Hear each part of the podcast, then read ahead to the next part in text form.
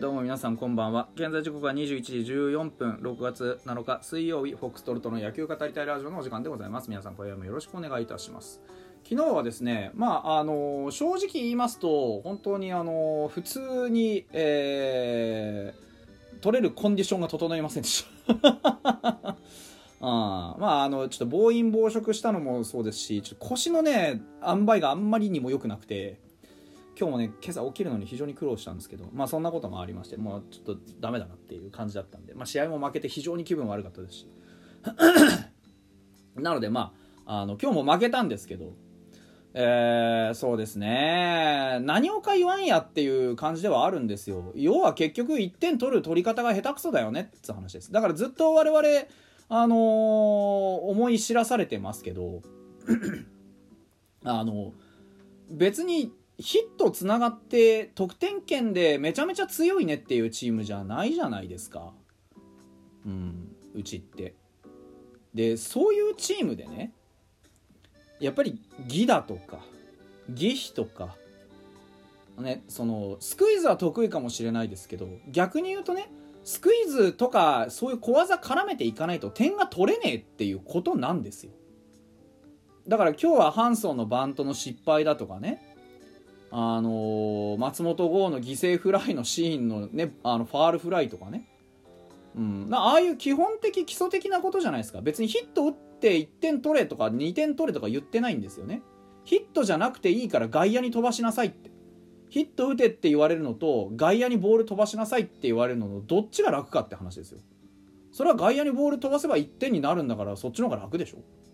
別にあの取られたっていいアウトだっていいって言ってんだから。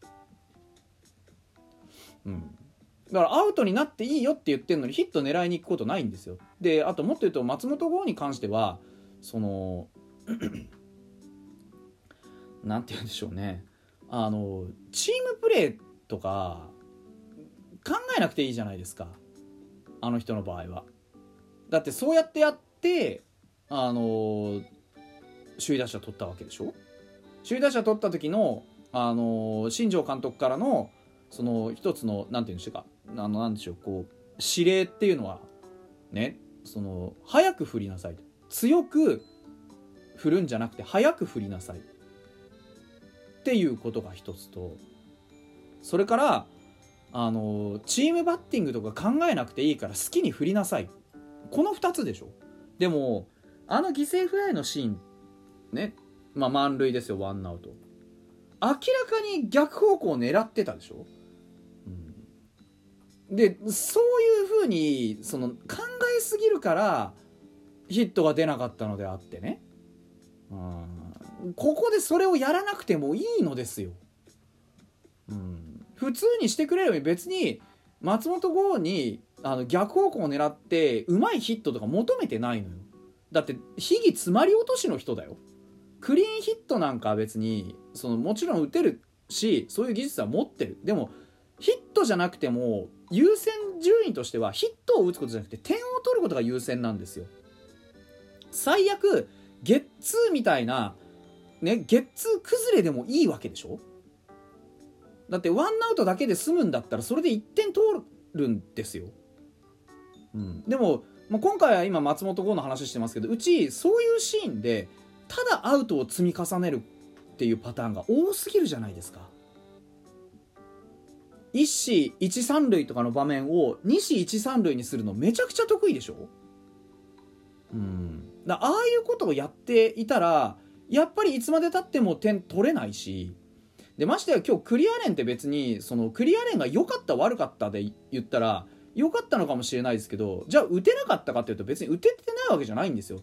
もちろん被安打は2かもしれないですけどちゃんとチャンスは作ってるわけじゃないですかチャンスができてるんだからそのチャンスをどうやってものにするかしかもチャンスの多い少ないっていうところがあるわけですからあの少ないチャンスをどう生かしていくかってことを考えたらやっぱりそういうヒットじゃなくても点が入るよっていう状況をものすごく大事にしないといけないんですよ。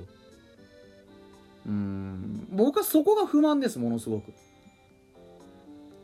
まあもちろん加藤豪介のワンヒットでなんで帰ってこれなかったんだってのもあるかもしれないですけどでもやっぱり当たり考えたらあれ全力疾走で回った時のもしかしてフライだったらっていうリスク考えたらねこの試合展開ですからあのーやっぱりそういう大きな得点のミスっていうのは絶対避けたいじゃないですか。テンション下がっちゃうから、うん、でも今日はなんか味方全体でテンションを上げるのにずっと失敗していたようなそういう雰囲気ですね。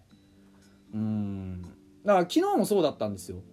結局ギダとかそういうこれまでねまあまあなりな曲がりなりでもできていたことが全然できなかったっていうパターン。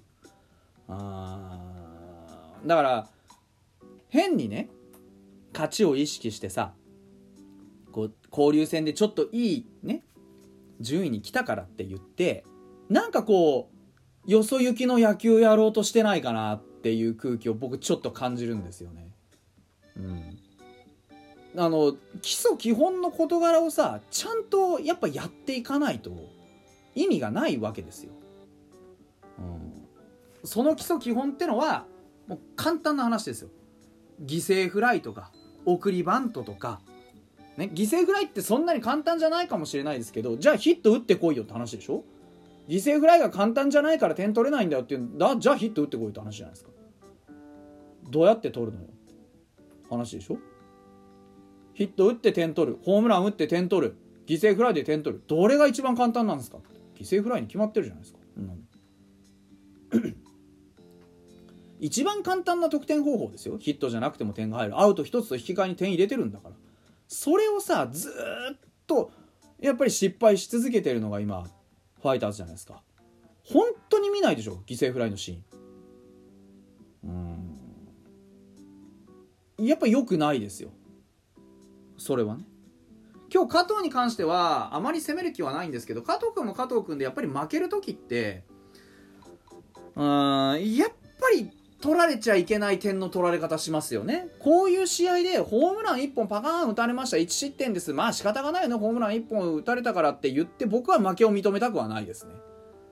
うん。ああいうところでそういう不用意な一発をなんかあの言い方悪いですけど意味もなくポカッと浴びてしまう爪の甘さっていうかゾーンの中で勝負してるんでね。確かに。